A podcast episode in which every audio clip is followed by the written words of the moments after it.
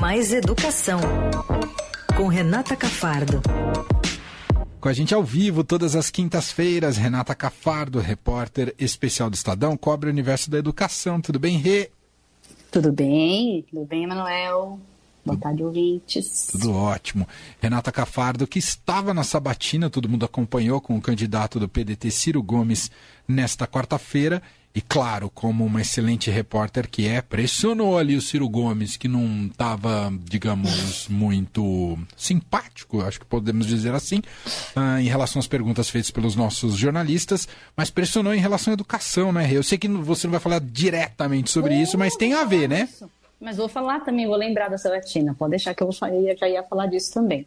Tem muito a ver. Vamos falar aqui do, do, do, que a gente tem que se preocupar 10 dias das eleições, né, com relação à educação. Isso tem muito a ver com o que foi dito também um pouco ontem na Sabatina e com o IDEB, o SAEB, que foram divulgados é, no finzinho da semana passada, portanto, depois da, da, minha última coluna aqui, por isso que eu volto para falar é, desse assunto. Mas realmente Ciro, Ciro Gomes não estava muito bem humorado ontem, né? É, não estava. Eu sei que não tem sido fácil a campanha para ele. É, deve ser iniciou nos últimos dias, né? Exato, iniciou a questão do voto útil, tudo isso tornou o ambiente um pouquinho mais difícil. Ah, mas enfim, diga lá, Rê. Então, assim, eu, eu, o que eu queria falar um pouquinho é fazer uma análise com relação a, a esses dados que foram divulgados na semana passada, porque tem aparecido muita coisa nas redes, na internet, é, sobre esses dados educacionais das avaliações de veículos, às vezes, que a gente não sabe nem se são veículos mesmo de informação, ou se tem relação com os políticos, porque às vezes são é, é, sites de outros estados, de outras cidades que a gente nem conhece. É, então, o que eu queria deixar claro, assim, para os nossos ouvintes, é que todos os estados, todos os estados da, da federação tiveram é, queda na aprendizagem em 2021 em relação a 2029, quando foi feita a última prova, a prova chamada de SAEB, que a gente chama do, do Ministério da Educação. SAEB, porque é uma abreviação de Sistema de Avaliação da Educação Básica, SAEB. Não é o IDEB ainda, que eu também vou explicar a diferença. Então, todos os estados. Tiveram umas exceções ali, bem poucas. Por exemplo, o Amapá teve um aumentinho ali em, em algum ano, mas o Amapá, para vocês terem uma ideia, ficava lá no fim do ranking, sempre ficou e continua ficando lá entre os últimos as cinco colocações, assim, é, com a aprendizagem bem ruim de português e matemática. Então, então se deu uma subidinha, porque já estava ruim demais, ou até de se estranhar ali, estatisticamente, estatisticamente, porque poderia ter subido. Mas, ou seja, o país é, piorou, né? As crianças como era de se esperar, tá? Não é nenhum choque e, e não foi assim uma queda tão gigantesca quanto, quanto até se esperava.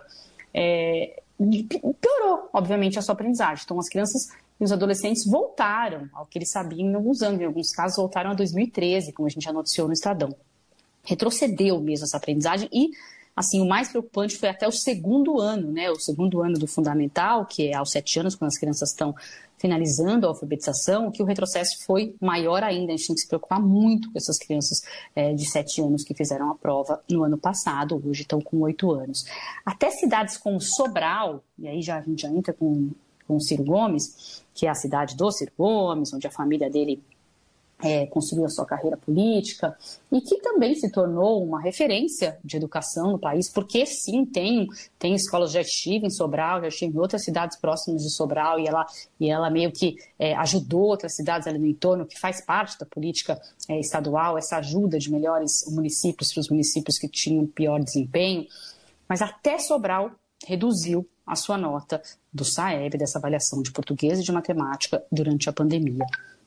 E o Ciro ontem na sabatina, ele chegou a comentar é, os resultados de, de, do Ceará e Sobral, inclusive fez até uma piadinha ali que o Ceará tem 84 das 100 melhores escolas é, do país, só que ele está se referindo aos dados do IDEB, né? Que eu quero lembrar para os nossos ouvintes que o IDEB é o Índice de Educação Básica do país, o Índice de Desenvolvimento da Educação Básica, que foi criado lá em 2007, 2009, né, usando, usando dados de 2007, mas em 2009, para fazer para facilitar mesmo a forma da gente entender a, as notas é, das crianças, porque o SAEB, no SAEB, a gente tem uma média da nota das, dessas crianças na prova que é tipo 300 e pouco, 200 e pouco, Então ninguém entende muito bem o que significa, porque é uma escala que vai teoricamente de 0 a 500 e ninguém sabe, não é né, na, na, nos números que a gente está acostumado a ver nota. O IDEB foi criado de um jeito para ser uma nota meio de 0 a 10. Então, IDEB 6, IDEB 5, IDEB 7 é mais fácil de entender. Só que ele não considera só a aprendizagem das crianças. O IDEB é uma fórmula que considera a taxa de aprovação, então quantos por cento dos alunos estão, foram aprovados naquele ano, e a prova soma, se multiplica, blá, blá, é, uma, é fórmula, e sai o IDEB, sai essa nota que é 5.4, 6.2, que a gente está acostumado a ver. Então, por, isso tô, por que, eu estou explicando isso tudo? É algo que eu já falei até lá na, na coluna passada. O IDEB desse ano está totalmente enviesado. Como previam os, os, os especialistas, saiu de um jeito é, estatisticamente não, que não pode ser considerado. Por quê? Porque a aprovação subiu demais. As escolas não reprovaram os alunos e tiveram, inclusive, autorização do Conselho Nacional de Educação para fazer isso. Houve uma resolução aprovada durante a pandemia que permitia a não repetência, já que as crianças estavam em casa né, aprendendo por ensino remoto, e não era fácil nem avaliar, não era fácil nem saber quem estava participando das aulas, quanto mais avaliar e fazer prova. Então não dá para repetir as crianças. Então as aprovações, a gente vai olhar, tem aprovação de 99,9%. O estado do Ceará, por exemplo, tem aprovação de 99,9% das crianças. Isso faz o IDEB subir, né? Faz o IDEB uhum. subir absurdamente. Então, e o Ciro que ele está usando é o IDEB. Ele não fala do Saeb, ele fez tweet sobre isso, ele tem um vídeo de campanha sobre IDEB. Eu questionei ele ontem sobre o Saeb, se ele sabia que a avaliação de português e matemática tinha caído no estado dele. Ele disse que sabia, mas que não cabia. Ele tinha muito pouco tempo de campanha, não dava para explicar todos os índices. Mas, obviamente, ele escolheu o índice que mais favorecia. E isso não é só ele que está fazendo. Todos os candidatos que se conseguem, né, estão fazendo isso. Eu achei um material, para ter uma ideia, que não é de um candidato especial, mas na prefeitura de Feira de Santana, na Bahia, que uma, uma matéria lá na, na, no site, que enaltece o fato de 90% das escolas da cidade terem aprovação de mais de 70% dos alunos, e chamando isso de um, chamando isso de um índice positivo, que veio do SAEB, ou seja, assim, Tudo errado. os índices de aprovação foram aumentados. Eles não podem dizer isso. E, olha, e Bahia, Bahia foi um dos estados que mais demorou para voltar presencial. E quanto mais tempo a escola ficou no remoto, mais altos vão ser os índices de aprovação, porque menos ela pôde avaliar essas crianças.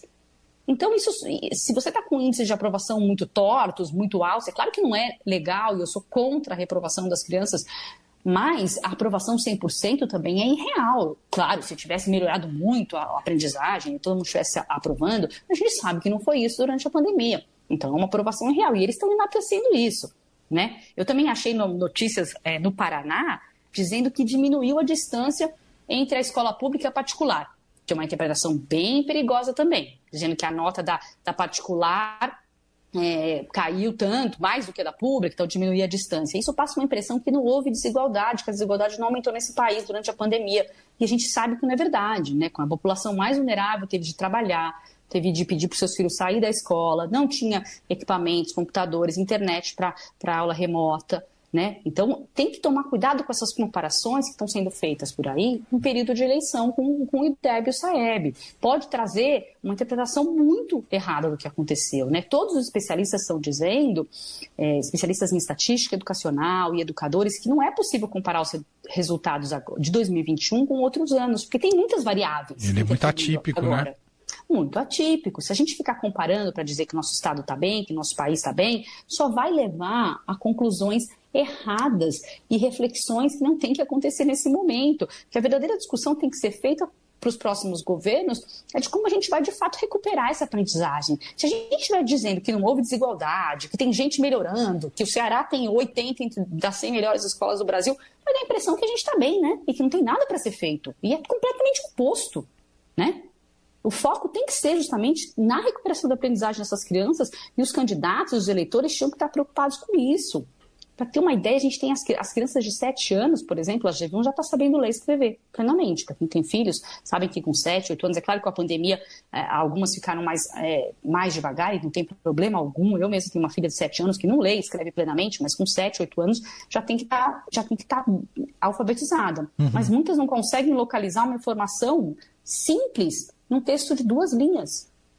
Tá? Isso o, o SAEB identificou e ainda dobrou a porcentagem de crianças que estão nos níveis mais baixos que esse ainda, que é a criança que sequer conseguiu responder à prova, ou que não é capaz de relacionar o som de uma consoante com o seu formato escrito. Ou seja, não sabe que o R é o R, né? não sabe que o D é o D, escreveu o D, por exemplo, com oito anos, sete anos. Né?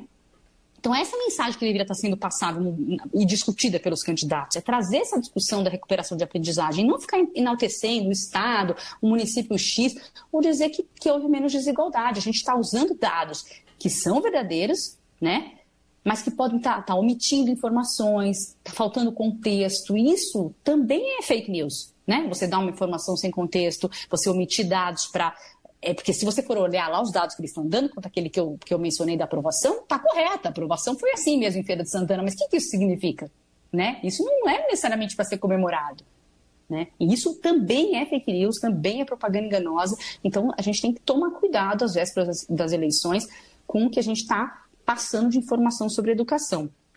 É e isso. aí, para finalizar, eu, eu vi uma entrevista hoje, não sei se você viu, da Maria Fernanda Rodrigues, repórter de literatura do Estadão, com não. o escritor israelense Yuval Ah, só vi, só vi a chamada. Eu achei ótimo. Ele é. falou como é que é a geração dos nove anos, nove, que tem é, nove, dez anos. Tem alguém que vai mudar o mundo, não são as pessoas que têm 50 anos, mas as que têm agora 10 anos. Isso. Né? E isso é muito, eu acredito muito nisso, né? O livro chama Implacáveis, como, no, como nós dominamos o mundo. É um livro que ele fez, o primeiro volume, né, de uma tetralogia voltada para leitores a partir dos nove anos. Para eles são os futuros líderes e tal. E aí ele fala de cooperação, fala de que ele gostaria de ter sabido aos dez anos que não tinha problema em ser cético com relação às respostas que alguns adultos davam, então sobre questionar. E eu achei super interessante, tem tudo a ver com o que a gente está falando hoje, porque nós, vamos, nós estamos discutindo nesse momento o futuro das nossas próximas gerações, essas crianças que têm hoje 7, 8, 10 anos. A gente não pode deixar passar e acreditar que nada aconteceu na pandemia, que a gente está com uma educação que deu certo, que é claro que a gente não pode esquecer o, o, o valor e o esforço dos professores e das escolas durante esse período, mas é preciso lembrar que sim, houve retrocesso na aprendizagem, não dá para ficar dizendo, não dá para ficar comemorando resultados nesse momento, e sim pensando no que vai ser feito nos próximos anos. E uma recomendação aí do livro, eu já achei legal, já comprei até pro meu filho. Isso quer falar, já, já tá no mercado brasileiro já, né? Já. Foi oh, um lançamento beleza. mundial, mundial. Chama Implacável implacáveis. Até comprei aqui, meu filho é um super leitor, eu acho que ele vai gostar. Vamos e é ilustrado, é para criança mesmo? Ilustrado, tem. É, vai, tá lá no site do Estadão a matéria da Maria Fernanda. Quem buscar por Implacáveis, Maria Fernanda Rodrigues Estadão, já consegue achar. E, e tem uma entrevista com ele, justamente em que ele fala do lançamento do livro. Foi um, um lançamento mundial lá em Bolonha. Muito bom. Então é isso, tá lá no Estadão. É isso. Como tá a nossa sabatina também. Como tá a sabatina, né? para quem quiser depois é, ver como é que foi a sabatina com o Ciro e a participação de Renata Cafardo, uh, que participou ali da sabatina. Uma sabatina tensa, mas que os nossos perguntadores foram muito bem. E o Emanuel estava lá, vendo tá, tudo. Tava lá. Retratando tudo. Exatamente, estávamos juntos. Muito bom. E então a gente se fala na próxima quinta-feira ao vivo aqui no fim de tarde. Beijo para você, viu? Até quinta, gente. Beijo. Beijo.